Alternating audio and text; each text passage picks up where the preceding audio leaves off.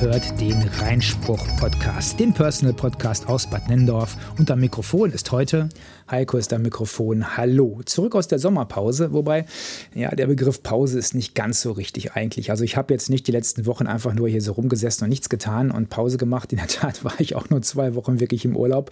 Ähm, da erzähle ich vielleicht gleich noch ein bisschen was zu. Und in der anderen Zeit habe ich halt gearbeitet. Und da diese, diese Podcast-Folgen hier natürlich ein Hobbyprojekt sind, habe ich da nicht so richtig viel Zeit für gehabt. Das gleiche galt übrigens auch äh, für den äh, Leitwort-Podcast.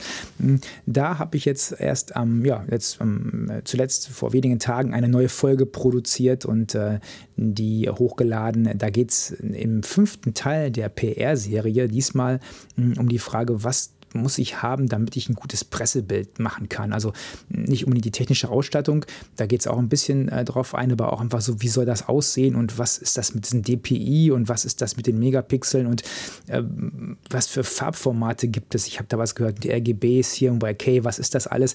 Dazu erzähle ich ganz viel in dieser Podcast-Folge des Leitwort-Podcast. Aber heute hier geht es ja im Einspruch immer so ein bisschen persönlicher zu. Und ähm, ja, ähm, was haben wir heute geplant? Oder was habe ich heute geplant? Erstmal setze ich mich jetzt richtig in meinen Stuhl hier hin und ähm, ja, ich erzähle euch was. Oder ich habe, wir haben aufgehört mit, mit ähm, ja, dem Jahrhunderthochwasser, das ja eigentlich gar kein Jahrhunderthochwasser war. Denn dann würde man ja davon ausgehen, dass in so einem Jahrhundert auch nur einmal so ein Hochwasser kommt.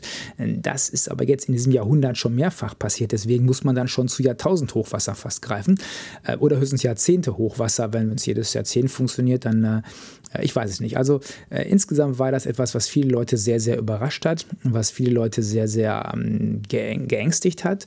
Und bei einigen war es auch so, dass sie gesagt haben, so schlimm wird es schon nicht werden mit diesem Hochwasser. Hm, in der letzten Folge habe ich ein bisschen was dazu erzählt gehabt. Ihr wisst, wie schlimm es geworden ist, dieses Hochwasser.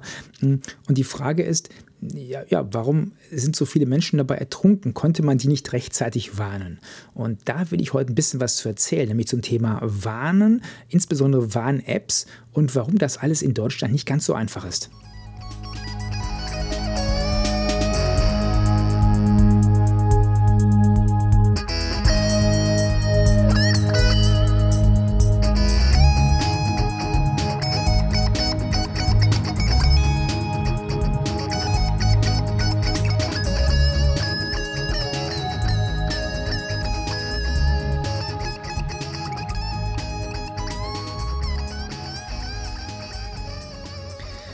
Was muss man tun, um möglichst viele Menschen vor einer Gefahr zu warnen? Hm, ja, das kennt ihr vielleicht aus diesen Kriegsfilmen oder so. Immer wenn äh, da der Luftangriff gedroht hat, dann gingen die Sirenen los. Und das war in der Tat dann auch in der Nachkriegszeit das Medium, mit dem Warnungen eben äh, ja, durchgegeben wurden. Ähm, und ich weiß noch damals, also da war auf, äh, ganz, auf ganz, ganz vielen Gebäuden waren eben Sirenen und wir haben durchaus mal gelernt, welche verschiedenen Sirenensignale es gibt, also wann das eben zum Beispiel atomarer Alarm ist. Das war in den 80er Jahren so ein bisschen die Angst, dass vielleicht die Russen äh, ja dann doch mal eine Atombombe werfen könnten oder mehrere Atomraketen Richtung äh, Westdeutschland schicken können da hatte man dann schon so ein bisschen Angst und man hat die Notwendigkeit der Sirenen, die auf den ganzen Dächern waren, eben auch eingesehen. Heute haben wir so viele, so viel Sirenen nicht mehr, sondern äh, das Ganze ist ein bisschen, ja, ein bisschen sehr stark zurückgebaut worden. Das hat eigentlich nach der Wende angefangen, also nach der Wiedervereinigung 1993 ähm, war, hat man dann angefangen mit dem Sirenenrückbau. Das war größtenteils ein Grund, ähm, es war nicht genug Geld da halt. Ne? Und dann hat man Geld gespart und dann hat man eben das von 80.000 Sirenen auf ungefähr 40.000 Sirenen reduziert. Und dabei ähm, ja, relativ viele Sirenen, schwieriges Wort, Sirenen, dann auch äh, in die kommunalen, äh, in die kommunale Obhut abgegeben. Also das heißt, die Städte haben das dann übernommen und die ja, mussten dann für den Unterhalt der Sirenen eben äh, bezahlen und das haben viele nicht gemacht und deswegen gibt es dann eben relativ wenig Sirenen heutzutage. Wir haben also 2021 kein flächendeckendes Sirenennetz mehr in Deutschland. Und äh, das hat auch dazu geführt, dass als äh, vor einiger Zeit mal so, eine, ja, so ein Test gelaufen ist, also ein Alarmierungstest, wer denn, wie man denn, denn die Bevölkerung alarmieren kann, dann hat das schon gezeigt, dass ähm, ja so sehr viele Sirenen gar nicht mehr einsatzbereit sind. Und im Endeffekt war dieser, dieser Warntag, dieser Probewarntag, dieser Probealarmtag, war also ein totaler Reinfall. Und da hätte man jetzt natürlich sich vorstellen können, gut, okay, wenn man feststellt, ähm, wenn man nicht genug Sirenen hat, die funktionieren vielleicht auch alle gar nicht mehr, äh, wenn auch die anderen technischen Maßnahmen nicht funktionieren, um einen ähm, ja, Alarm an, bekannt zu geben oder zu, umzusetzen, dann müsste man ja eigentlich ein bisschen dran arbeiten und müsste das verbessern, weil wenn dann mal so ein Katastrophenfall kommt, gut, es glaubt jetzt vielleicht keiner mehr, dass, ähm, dass die Russen Westdeutschland angreifen oder generell Deutschland angreifen, ähm, aber andere Naturkatastrophen können ja schon vorkommen. Und ja, da ist die Frage, wie informiert man jetzt alle Menschen? Und wie gesagt, vor, vor etlichen Jahren war das Informationsmedium die Möglichkeit, um eben Menschen vor Gefahren zu warnen, die Sirene die war auch dafür da, dass die Feuerwehr hm, wusste, irgendwo brennt es. Und dann kamen die Feuerwehrleute der Freiwilligen Feuerwehr nach dem Sirensignal halt in die Wache und dann wurde von da aus, hm, startete man dann zum Einsatz. Heute gibt es stille Meldesysteme. Das heißt, jeder Feuerwehrmann hat seinen Pieper dabei und der piept halt oder man kriegt es aufs Handy geschickt, hm, diesen Alarm. Der ist dann zwar immer noch laut, aber eben nur für den jeweiligen Feuerwehrmann, für die Feuerwehrfrau zu hören, die auch wirklich dieses Gerät bei sich trägt, beziehungsweise in ihrem Umfeld durchaus hier und da auch nochmal sein. Also meine Frau hat so ein Gerät und wenn das losgeht, äh, dann weiß das die ganze Familie. Aber eben nur die Familie und nicht die ganze Stadt. Und jetzt ist die Frage, wie kann man eben mehrere Menschen informieren, also nicht nur Einzelne? Und warum hat das beim Hochwasser nicht geklappt? Und da muss man sagen, es gibt technische Möglichkeiten. Man kann zum Beispiel, technisch gesehen, jeden über sein Smartphone anschreiben mit einer SMS. Das hört sich jetzt ein bisschen merkwürdig an, aber das funktioniert in der Tat, ähm, kann aber momentan wohl aus technischen Gründen, vielleicht auch aus rechtlichen Gründen in Deutschland noch nicht umgesetzt werden. Das wird kommen, das ist jetzt festgelegt worden, es wird auch schon etwas eher kommen können, aber es wird jetzt wohl ab 2022 diese Möglichkeit geben, dass man die Bevölkerung in einem Katastrophenfall eben über äh, das Smartphone, also über eine Warn-SMS informieren kann. Technisch geht das durchaus auch schon heute. Das habe ich in den vergangenen Jahren schon immer gemerkt, wenn ich in den Urlaub gefahren bin und bin, auch ich bin nach Holland gefahren und kurz hinter der niederländischen Grenze habe ich dann eine Nachricht bekommen, willkommen in, in den Niederlanden und ähm, ihr Tarif ist in den Niederlanden so und so. Also da ging es eben darum, kann ich mit meiner Handy-Flatrate auch da telefonieren und surfen. Und in diesem Jahr war es sogar so, dass als wir zurückgekommen sind aus Holland, ich habe gesagt, wir waren zwei Wochen nur unterwegs in diesem Sommer, und als ich zurückgekommen bin aus Holland und kurz nach der Grenze war, auch da klingelte das Telefon und hat mich darauf hingewiesen, welche Einreisebeschränkungen es in Deutschland gibt. Also, dass ich gegebenenfalls vielleicht in Quarantäne muss, dass ich mich testen lassen muss, dass ich geimpft sein muss, dass ich mich da und da informieren kann über diese Regelungen, die da vorliegen. Also es geht schon, das Handy, oder das Handy nicht, aber das System hat erkannt, dass ich mit meinem Handy an einem Masten, an einem Sendemasten vorbeigefahren bin, der eben in Grenznähe ist, kommend aus dem Ausland und muss dann offenbar sofort festgestellt haben, ja, der war im Ausland, der war eine Zeit lang hier nicht mehr eingeloggt. Das heißt, wir werden ihm erstmal schreiben, was er jetzt alles berücksichtigen muss, dass er sich gegebenenfalls testen lassen muss. Also das geht, ohne dass ich das irgendwie wollte. Also ich hm, kenne ja die Regeln auch so, ich brauche da keine SMS, aber sie ist gekommen und genau das, das geht natürlich technisch eigentlich auch, sollte technisch auch gehen mit einer Warnmeldung. Hm, da wollen wir mal gucken, was was dann 2022 daraus wird. Aktuell haben wir diese Möglichkeit nicht, aber es gibt trotzdem auf dem Smartphone verschiedene hm, Apps, mit denen man solche Meldungen empfangen kann. Und die wollen wir uns jetzt mal Stück für Stück anschauen, denn ich muss gestehen, ich habe sie alle auf meinem Handy.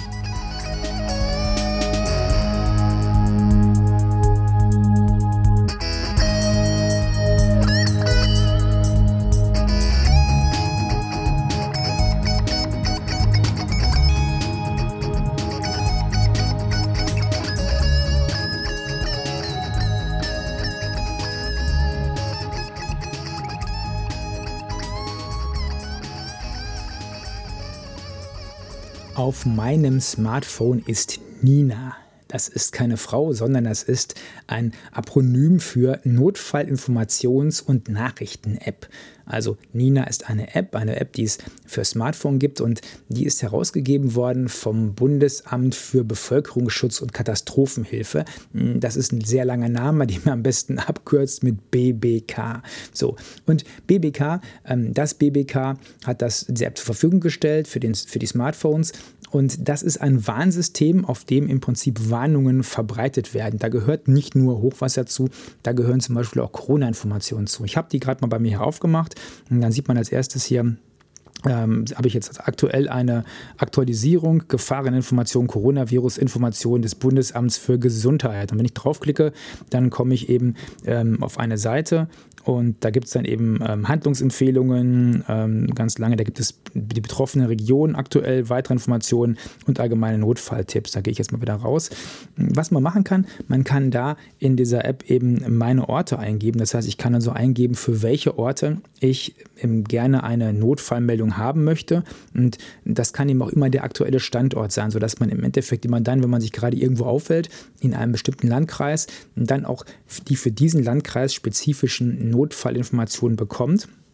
Und äh, das Ganze ja, funktioniert relativ gut eigentlich, eigentlich wo gemerkt, denn offenbar scheint das eben beim Hochwasser nicht ganz so optimal funktioniert zu haben. Ähm, ich gucke da regelmäßig mal rein, es gab aber bisher hm, jetzt noch keine Katastrophenmeldungen, die wirklich für mich entscheidend gewesen wären. Aber es ist auf jeden Fall eine App, die auf dem Smartphone vorhanden ist. Nach meinem Dafürhalten braucht sie auch nicht so wahnsinnig viel Akku. Also es ist etwas, was man schon ganz gut im Hintergrund laufen lassen kann und wo man eben auch hier und da mal eine Information rausbekommt. Also es gibt einen extra Button mittlerweile für Corona, da gibt es aktuelle Informationen und dann so ein paar ja, Links noch Corona-Grundwissen, was man über Impfung wissen muss, was tun, wenn man ähm, Verdacht auf Corona hat und solche Dinge. Das gibt es alles da. Und es gibt auch einen Button mit Notfalltipps. Da sind dann zum Beispiel auch ähm, ja, Hinweise, allgemeine Hinweise beim Notfall, was man tun muss, ähm, wie man vorgehen soll. Hm, da gibt es auch Hinweise zum Thema ähm, ja, ja, Rettung halt. Also wenn man zum Beispiel jetzt, ähm, guck mal hier ganz kurz, wie das aussieht, Notfalltipps, das nennt sich während des Notfalls, genau was man beim Notruf machen muss, dass man die 112 wählen soll oder bei der Polizei eben die 110 hm, und als allerwichtigstes bewahren Sie Ruhe. Gut, ich weiß, sag mal, das wird man sich nicht im Notfall an, anschauen, sondern das sollte man sich dann vorher mal anschauen, wenn man die App runtergeladen hat. Ich muss gestehen, ich habe das gerade zum ersten Mal mir angeschaut, weil ich als Ersthilfe-Sanitätsausbilder das den Leuten auch immer sage, da brauche ich also jetzt keine App für. Aber die App hat schon ein paar ganz gute Vorteile, wenn es eben dann um einzelne Notfallmeldungen geht. Ich habe jetzt hier, wie gesagt, gerade für meinen Standort keine, also auch, auch keine aktuelle Corona-Meldung. Und ähm, ja, ich bin auch froh, wenn keine Meldung kommt. Aber Nina ist immer aktiviert, informiert dann auch zum Beispiel über Schulausfälle gegebenenfalls oder ähnliche Systeme, wenn das eben, äh, ja, wenn man darüber verbunden ist. So gesehen interessante Sache. Die Frage ist, ob man das dann wirklich immer mitbekommt, wenn, wenn Nina sich meldet, weil Nina natürlich keinen Alarm ausgibt, also kein Piep, Piep, Piep, Piep, Piep, sondern da kommt eine Meldung, das macht einmal Plong und das kann genauso gut eine Nachricht meiner Frau sein über ähm, einen Messenger oder es kann irgendeine E-Mail sein, die reinkommt. Also es ist nicht sichergestellt, dass wenn man über diese App informiert wird, dass man dann auch wirklich sofort aufschreckt und sagt, oh ja, es ist irgendwas Schlimmes passiert, sondern es kann durchaus sein, dass man das dann auch erst zwei, drei Stunden später sich anschaut, was beim Hochwasser natürlich schon tödlich hätte sein können.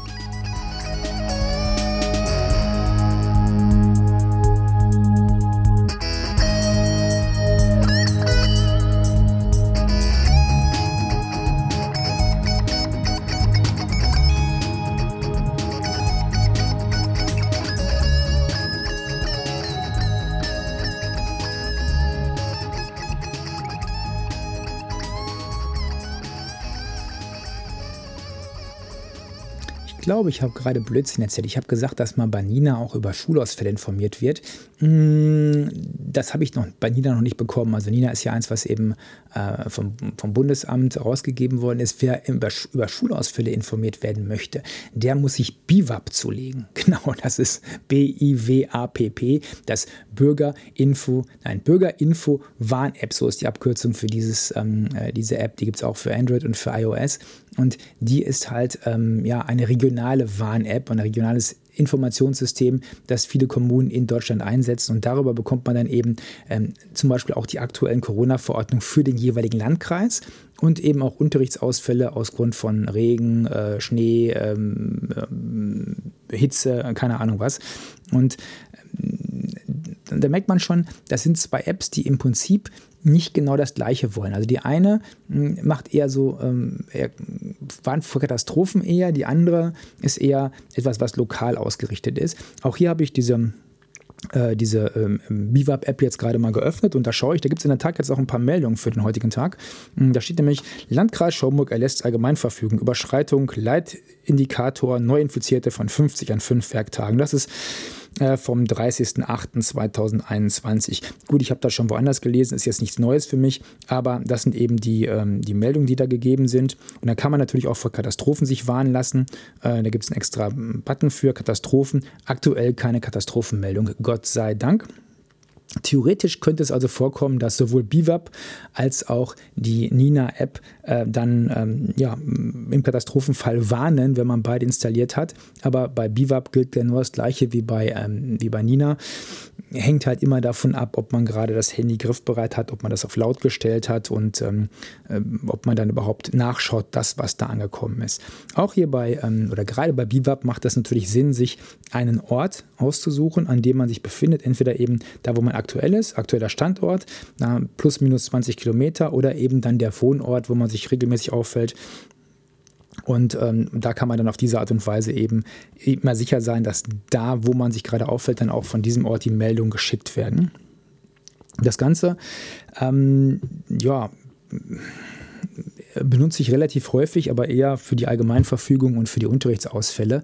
Ähm, ich habe auch da bisher, Gott sei Dank in unserem Bereich, ist es mit Katastrophen nicht so weit her. Da wird zwar ab und an vor Starkregen gewarnt, aber irgendwie da, wo ich bin, da ist dann der Starkregen immer, der macht einen großen Bogen um ähm, Bad Nendorf, sodass wir da also richtige Katastrophen in diesem Bereich eigentlich noch nicht hatten. Ähm, spannend ist auch, dass es eben da zum Beispiel auch Meldungen zum Impfen gab in dieser App halt. Also hier steht zum Beispiel Impfen ohne Termin im Impfzentrum Stadthagen ab Freitag Freitag, 6.8. Ihr merkt schon ein bisschen älter diese Meldung, hm, aber da kann man halt immer diese aktuellen Meldungen sich anschauen. Das heißt, für den lokalen Bereich durchaus eine lohnende Sache äh, als Ergänzung zur Nina-App, beziehungsweise als Alternative, wenn man sagt, gut, okay, ich bin nur lokal interessiert, ich wollte gar keine weiteren Katastrophenmeldungen haben, dann würde wahrscheinlich auch Biwab ausreichen. Es gibt noch eine dritte und die schauen wir uns jetzt gleich an.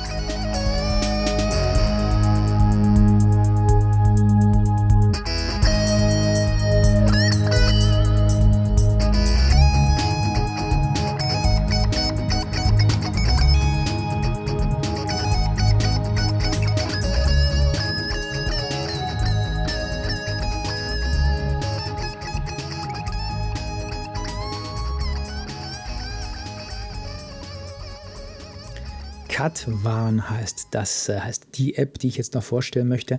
Mm, das ist eine App, die, wie der Name schon sagt, vor Katastrophen warnt. Entwickelt, ist, äh, entwickelt wurde Katwarn vom Fraunhofer Institut für offene Kommunikationssysteme, kurz Fokus. Ähm, und ähm, ja, gibt es eigentlich schon relativ lange. Der Pilotbetrieb wurde 2009 aufgenommen und seit 2011 ist das System dann deutschlandweit für die Kommunen, Landkreise verfügbar, sodass sie darüber warnen können. Hm, ich muss gestehen, ich habe noch nie über Katwan irgendeine Warnung erhalten. Gut, ich habe mich auch nie im Katastrophenbereich aufgehalten. Aber wenn man die Katwan App öffnet und sich da angemeldet hat, dann sieht man halt erstmal eine Karte und auf der Karte dann ein, ähm, ja, ein Kreis, ein Umkreis und da steht dann ähm, letzte bekannte Position, also wo ich mich aktuell aufhalte und da steht dann ein grüner Haken und keine Warnung. Gut, muss man ehrlicherweise sagen, dieser Umkreis ist hier, ich würde mal sagen, 1500 Meter oder sowas. Das wird man wahrscheinlich in der App auch eingeben können. Allein ich habe das noch nie gemacht, weil, wie gesagt, auch noch nie eine Warnung darüber gekommen ist. Aber es scheint eines der älteren, der ältesten Systeme zu sein, ähm, die das, äh, die, die ja sozusagen vor Katastrophen warnen das sind die drei, die wirklich vor Katastrophen warnen. Und dann gibt es ja noch so ein paar andere Apps oder zumindest eine App, die jetzt in aller Munde ist, hm, nämlich die Corona-Warn-App. Die warnt auch vor Corona. Hm, das ist so eine Sache, die hat ja einen schwierigen Start gehabt, diese Corona-Warn-App. Ich habe auch in einer äh, früheren Folge schon mal darüber gesprochen. Das Problem mit der Corona-Warn-App war halt, dass sie, dass viele Menschen Angst hatten, äh, dass der Datenschutz nicht gewährleistet ist. Da muss man ganz klar sagen, das ist Blödsinn. Und das ist deswegen Blödsinn, weil die Daten das eigentliche Handy ja gar nicht verlassen. Also wenn man jetzt ein Handy verlieren würde, dann wären die Daten möglicherweise bei einer anderen Person da gibt's, kann ja auch über diese Corona-Warn-App so eine Art, eine Art, Tagebuch führen. Das wäre dann wahrscheinlich irgendwie in den Händen einer anderen Person. Aber sind wir mal ehrlich, wenn ihr euer Handy verliert, ist dann die Corona-Warn-App das größte Problem, was ihr habt? Oder habt ihr vielleicht nicht auf eurem Handy noch ganz, ganz viele andere, vielleicht auch peinliche Dinge, seien es jetzt Fotos, äh, seien es Chat, Chatverläufe mh, oder eben auch vielleicht wirklich Daten, also Kontodaten oder Passwörter oder was auch immer. Also wenn ich mein Handy verliere, habe ich am allerwenigsten Angst vor ähm, äh, jemand, der in, in die Corona-Warn-App äh, sich einloggen könnte, um dann zu schauen, welche Kontakte ich in den letzten zwei Wochen hatte. Das ist aber das, was eben viele damals abgeschreckt hat. Und zudem war es dann eben so, dass die Corona-Warn-App Geld gekostet hat. Also nicht für die Benutzer, nur indirekt, nämlich durch, durch Steuergelder, weil es eben eine sehr teure Geschichte war und äh, die anfangs auch nicht so rund lief. Mittlerweile muss man sagen, läuft rund, finde ich. Hm, man hat da mittlerweile einige super Möglichkeiten über die Corona-Warn-App und nicht nur, dass man gewarnt wird. Also vielleicht nochmal als kurzer, ähm, kurzer Rückblick für diejenigen, die nicht genau wissen, was das jetzt eigentlich ist. Die Corona-Warn-App äh, misst im Prinzip äh, Kontakte zu anderen Corona-Warn-Apps. Und wenn die Corona-Warn-App feststellt, dass zum Beispiel die Person sich längeren Zeitraum äh, mit einem, äh, ja, in Verbindung mit einem anderen aufgehalten hat und dieser andere dann positiv getestet wird, dann kann ja in der Warn-App freigeben, ich bin positiv getestet worden. Das wiederum führt dann dazu, dass das gesendet wird an alle anderen Handys, auf denen dieser, ja, dieser äh, Code vermerkt ist, dieser Kontakt und die wissen dann, aha, ich hatte Kontakt mit einem, der positiv getestet worden ist, ich sollte mich testen lassen. Man weiß nicht, wo der Kontakt stattgefunden hat. Man weiß auch nicht, wann der Kontakt stattgefunden hat. Man weiß aber, der Kontakt hat innerhalb der letzten zwei Wochen stattgefunden. Ich sollte mich testen lassen und damit kann ich dann noch zum Testzentrum hingehen und kann auch, kann auch kostenlos getestet werden, weil ich eben diese Warnmeldung habe.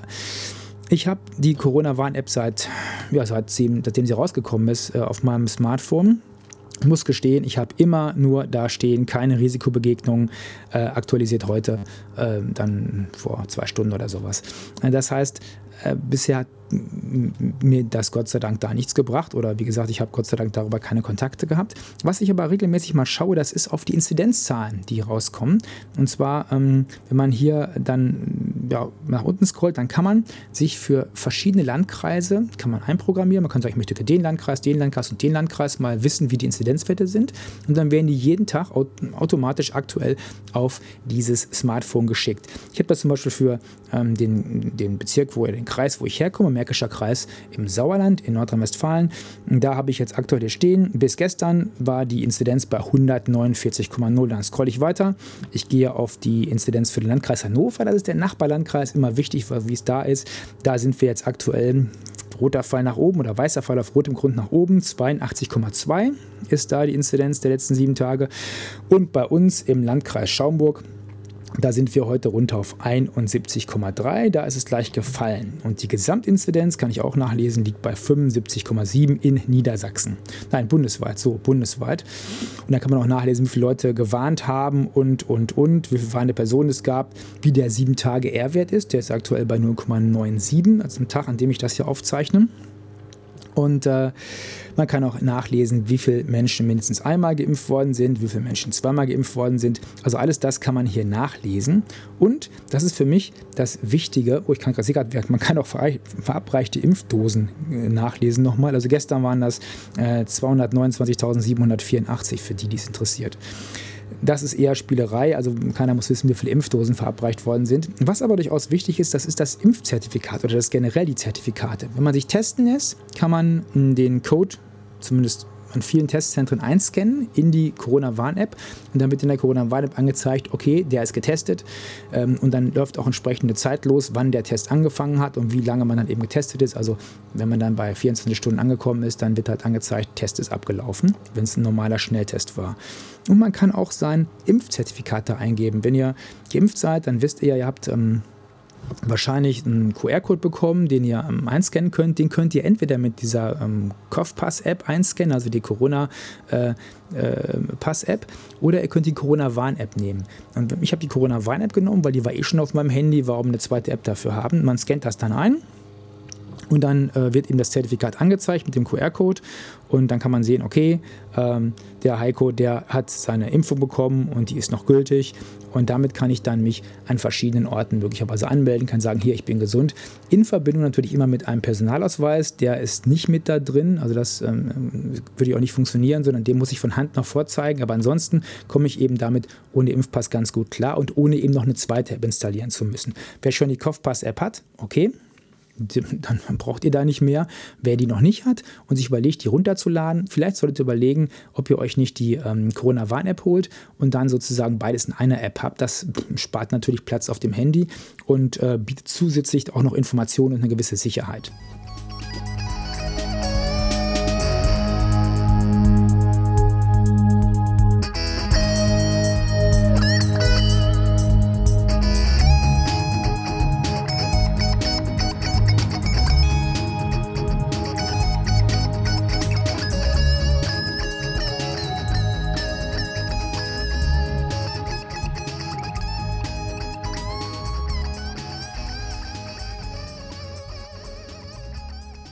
So, das soll es für heute gewesen sein, also fast gewesen sein. Ich hoffe, deswegen wir zu einem System kommen, das hm, funktioniert, wo man eben wirklich dann ähm, ja alle Menschen mit warnen kann. Es gibt noch verschiedene andere Systeme. Hm, zum Beispiel, früher hat man es ja über das Radio auch gemacht. Ne? Über Radio hat man versucht zu warnen. Hm, das setzt voraus, dass die Leute den richtigen Radiosender eingeschaltet haben. Das hat offenbar im, im, beim Hochwasser jetzt auch nicht funktioniert. Also auch da wurden die Warnmeldungen über äh, die öffentlich-rechtlichen Rundfunkanstalten eben nicht verteilt oder wurden nicht äh, gesendet gesendet. Das ist unglücklich natürlich. Es gibt ein System, das in der Tat theoretisch funktionieren würde. Da wäre es nämlich so, dass ähm, das Radio automatisch anspringt, wenn die äh, Notfallmeldung gesendet wird. Das funktioniert über DAB+, das ist das digitale Audio Broadcasting, äh, die Weiterentwicklung ähm, davon und äh, mittlerweile haben natürlich viele einen DAB-Empfänger DAB Plus Empfänger. Das Problem ist, dass nicht alle Empfänger dafür geeignet sind. Also wenn man heute hm, schaut, das System, ja, funktioniert, nur wer hat ein Empfangsgerät für das System? Ah, die allermeisten halt nicht. Also ist das im Prinzip auch etwas, was kein Mensch wahrscheinlich vorerst benutzen kann. Aber wenn es das gäbe, also wenn das so wäre, dass dann automatisch das Radio anspringt, wenn eine Notfallmeldung kommt, das wäre schon eine coole Sache. Denn äh, dann kann man eben auch im Schlaf dabei gegebenenfalls geweckt werden. Denn nicht jede Katastrophe kommt ja am helllichten Tag. Okay, das soll es für heute gewesen sein. Ähm, ja, wir warten darauf, was noch so passiert in dieser Welt und wo ich noch so ein bisschen einen Reinspruch zu machen kann. Für heute sage ich Tschüss und auf Wiederhören.